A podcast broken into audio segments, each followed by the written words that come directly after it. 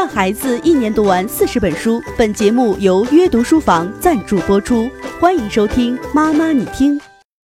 今天我们来聊一部电影，这部电影曾经被搁浅五年才有机会得以上映，它的名字叫做《狗十三》。导演曹保平之前的代表作有《追凶者也》《烈日灼心》，更早一点的有周迅主演的《厘米的猜想》，这些作品都曾经获得过非常不错的口碑。所以在看这部《狗十三》之前，我内心也是充满期待的。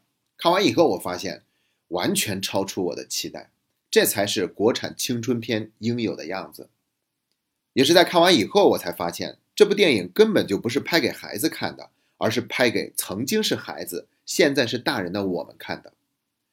看这部电影，你完全不用担心里面是否有刻意的渲染或者艺术上的夸大，甚至是煽情都没有。它就是用最写实的方式去描述我们现实生活的真实和复杂，爱、关怀这些都有。而且是跟末世掺杂在一起的，你掰不开、揉不碎也分不清。剧中没有任何一个人物是纯粹的负面角色，你不能简单的给他们贴上好人或者坏人的标签。爷爷会担心孩子着凉，拿着外套追下楼；奶奶许久都没有下过楼了，却因为孩子没有回来而亲自下楼寻找。爸爸也会送孩子礼物，带着他去博物馆。发火了以后也会道歉。包括后妈，她跟主人公李纨之间也没有产生过直接的冲突。她还有一个表姐，对她也特别的好。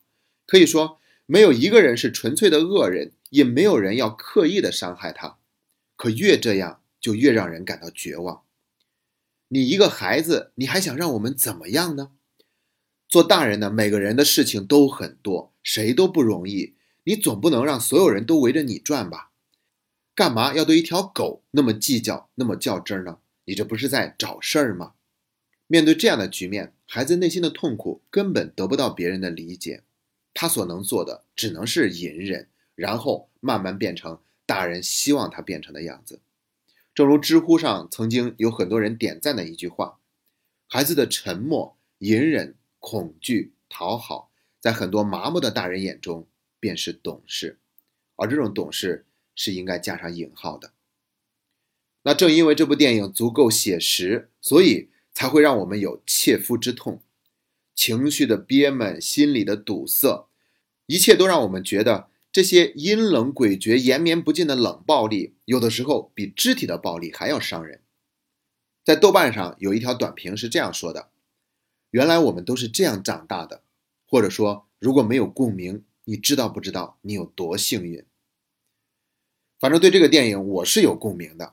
但是我跟电影中的主人公李纨也不太一样，我几乎是没有任何强烈的反抗，就直接进入了自我劝服的阶段，主动选择了隐忍和迎合。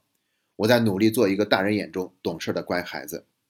我还记得在上小学三四年级的时候，也不知道自己从哪弄来了一堆铁片儿还有石块，乱七八糟的一堆东西，然后我把它们放在院子里的天台下面，每天放学以后就把它们拿出来，在天台上当积木玩。我一会儿垒成一个马车，一会儿垒成一个坦克。总之，我觉得比爸爸妈妈给我买的那套积木要好玩多了。每次玩够了以后，我也会小心翼翼地把它们收起来放好，绝对不会给大人添麻烦。可是忽然有一天，我放学回家以后，发现它们都不见了。一问才知道，是被大人们当成破烂给扔了。我当然很难过，但是却没有发泄出来，就那样默默接受了。因为我要做一个懂事的孩子，我要做大人眼中期待的好孩子。所以，我怎么能去直接顶撞反抗呢？就这样，在我的性格里面，就慢慢出现了讨好的成分。其实，这样的状态肯定是会有反弹的，因为自己内心是压抑的嘛。所以，等到我考大学的时候，我就一心盼望着自己能够考得离家远一点。那这是我在看完这部电影以后想起的个人的经历。那不知道你看了这部电影以后是有什么样的触动，又想起来自己童年的哪些经历呢？说回这部电影的剧情，我最想聊的有两点。第一点是父亲的眼泪，第二点是李纨的放弃。那我们先来说一下父亲的眼泪。在电影里面，父亲曾经有过三次落泪。第一次是他打完了李纨以后，第二天给李纨赔礼道歉，他表示很自责，然后说的时候就掉眼泪了。但是我觉得呢，这一刻与其说他是给孩子道歉，不如说。他是为了通过道歉而让自己的心里舒服一点，可以说算是伪善的眼泪。第二次流泪是他带着李纨去流浪动物收容所找爱因斯坦的时候，发现这个狗狗爱因斯坦已经死了。上车以后，这个爸爸又一次掉了眼泪，这一次他是有歉意的，但他也是点到为止的，而且他并没有理解孩子的内心究竟是怎么想的，所以他就追问了一句。要不要咱再买一条？本来就是弄丢了孩子的狗，硬拿另外一条狗在这个地方冒充，并且逼着孩子承认这就是丢失的那条狗。现在第二条狗狗也死了，还要再去买一条来代替他们吗？家长真的完全没有理解孩子的内心。那父亲的第三次落泪是在孩子考了物理一等奖以后，他觉得是一个惊喜，并且还让孩子一块参加了晚宴。吃完饭以后。坐在车里回家的路上，他哭了。这一次几乎是真情流露了。但是要知道，他是先喝了酒的。这个时候，酒后的真实，他难免还是会要打一个折扣。这其中可能会有宣泄的成分，也可能在感慨自己的艰辛与不易，甚至会为自己所做出的努力而感动，然后再混合着对自己女儿的歉意。而且这种真情流露，在酒醒以后呢？有可能不会对现实带来任何的改变。我想导演是想通过父亲的三次落泪来告诉我们，其实，在父亲的心里面，包括其他的大人心里面，他们都是理解孩子的伤心的，但是他们都装作不知道的样子，或者根本都没有人去公开讨论这个事情。你看，当客人让李纨吃狗肉的时候，大人都是面有愧色的，而且父亲一直以来都知道。那条狗狗对于李纨究竟意味着什么？他知道第一次狗丢了和第二次把狗送走都是多么的让女儿伤心，可他还是什么都不说，装作不知道。在餐桌上，大人们更担心的是李纨会不会直接拒绝吃狗肉，让他们都觉得很没有面子。当看到李纨真的吃了的时候，他们都松了一口气。这种心知肚明还毫不悔改、不去面对的态度，真的显得格外的残忍。可是，在现实生活中，这样的情况不是最常见的吗？我们大人的面子大过一切，以至于我们都做不到跟孩子袒露自己的心声。那我们再来说第二点，就是李纨的放弃。那李纨是从什么时候放弃了反抗，选择了顺从大人呢？我觉得是从溜冰场那一刻开始的。爸爸和后妈一直生了一个弟弟，一直瞒着他，弟弟都已经长大到可以溜冰了，才被告知。而在告诉的时候呢，没有一句解释，也没有一句歉意，好像一切都是那么的顺理成章。该告诉给你了，那你就要接受。所以接下来弟弟的生日宴会上，李纨也一直带着懂事儿、礼貌的微笑。他的表姐去安慰他，他反倒过来对表姐笑一笑。到影片的最后，李纨跟表姐在街上偶遇到了自己丢失的小狗爱因斯坦，但是心里面却害怕被狗狗认出来，因为他知道。狗狗在自己家里可能会过得更不好，他没有办法保护好它，所以宁愿让这条心爱的狗狗被别人养着。然后他躲在墙角下面，一个人偷偷的哭。成长过程中的妥协和放弃，在这一刻达到了高潮，也让每一个观众的心情变得更加的沉重和无奈。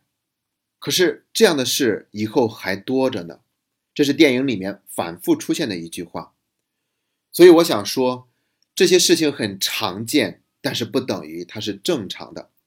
怕就怕我们觉得这一切都是不可避免的。我们的父母这样对待了我们，那接下来我们也只能这样对待自己的下一代吗？这样的事情以后能不能减少一点点呢？答案是当然可以。这是今天这期节目我最想跟大家说的话。对于孩子而言，也许成长注定要学会变得圆滑、隐忍、世故，学会识大体、顾大局。但那我们也要避免让孩子付出那么多的代价才学会这些。我们必须要看到一个真相，那就是如果我们只关心孩子的吃穿住用，关心他的学习成绩和健康，却总是忽略关心孩子的感受，那这样做是远远不够的。我们不能忽略对孩子本身的关注。如果有的时候孩子表现的偏执、叛逆、无理取闹，其实他并不是非得要你答应他的要求，让那个结果出现了才会满意，而是想得到你们的理解和安慰。他们想被看见、被懂得，而不是非得要找到那只狗。一直隐瞒弟弟的存在，最后终于要告诉他了。如果能够对女儿说，有一件事情一直没有告诉你，原因是我不知道该怎么说，所以瞒你瞒到了现在，那就是你有一个弟弟，已经两岁了。抱歉，现在才告诉你。如果你感觉不开心，那你也不用假装开心。但是你要知道，无论有没有这个弟弟，爸爸都是一样爱你的。在餐桌上，不明缘由的客人特意请李纨吃狗肉，做爸爸的如果能够替孩子挡一挡，而不是在那里很紧张，害怕孩子会驳了大人的面子。如果如果如果有了这一个又一个的如果，结果会不会很不一样呢？我想。我们一定可以让结果发生变化。不要执着于自己的面子，更不要害怕面对自己犯的过错。一句真诚的道歉，可能是孩子已经期盼已久的春天。这是对于孩子而言，对于我们自己而言，如果在你的成长经历中也有那么多的悲伤的回忆，那我们是不是要死死的抱着，作为控诉父母的理由，让他们来为我们的人生背负责任呢？现在特别流行，无论什么问题都要从原生家庭里面找一找原因。找没关系，但是找的目的是为了疗愈，而不是让父母替我们的人生背锅。前面我提到了自己性格中的讨好，这是我在长大以后才发现的。当我发现了以后，我很不接受自己，我不喜欢自己讨好别人的样子，所以我要改。直到今天，我都会在见到长辈或者是亲人的时候。一直心里面默默的提醒自己，不要讨好，做真实自然的自己才是最重要的。要知道，别人并不需要你这么做，这是你自己的需要，是因为你对这种模式上瘾了，仅此而已。说实话，还挺管用的。我现在真的不再追求说那么多动听懂事儿的话，不说话，安静一会儿也挺好的。长辈劝我要多吃一点，以前我就不能拒绝，只能是多吃一点。现在我也可以很淡定的、礼貌的拒绝了。我想，我重新再让自己收获自由。佛教里面总说烦恼即菩提，正是因为我们生活中有了这些苦难和痛苦的事情存在，所以我们才对成长有了一份渴求。那么，就让我们借助这些苦难，让自己化茧成蝶，活得更好。最后，我想用另外一部电影中的台词来作为今天节目的结束。当我们受苦，愿所有的苦难成为拯救一切众生苦难的补偿；当我们慈悲，不再以吸干别人喂饲自己，这是对别人的慈悲，也是对自己的慈悲。愿我们对自己和对孩子都能变得更加的慈悲。今天的节目就到这里，谢谢大家。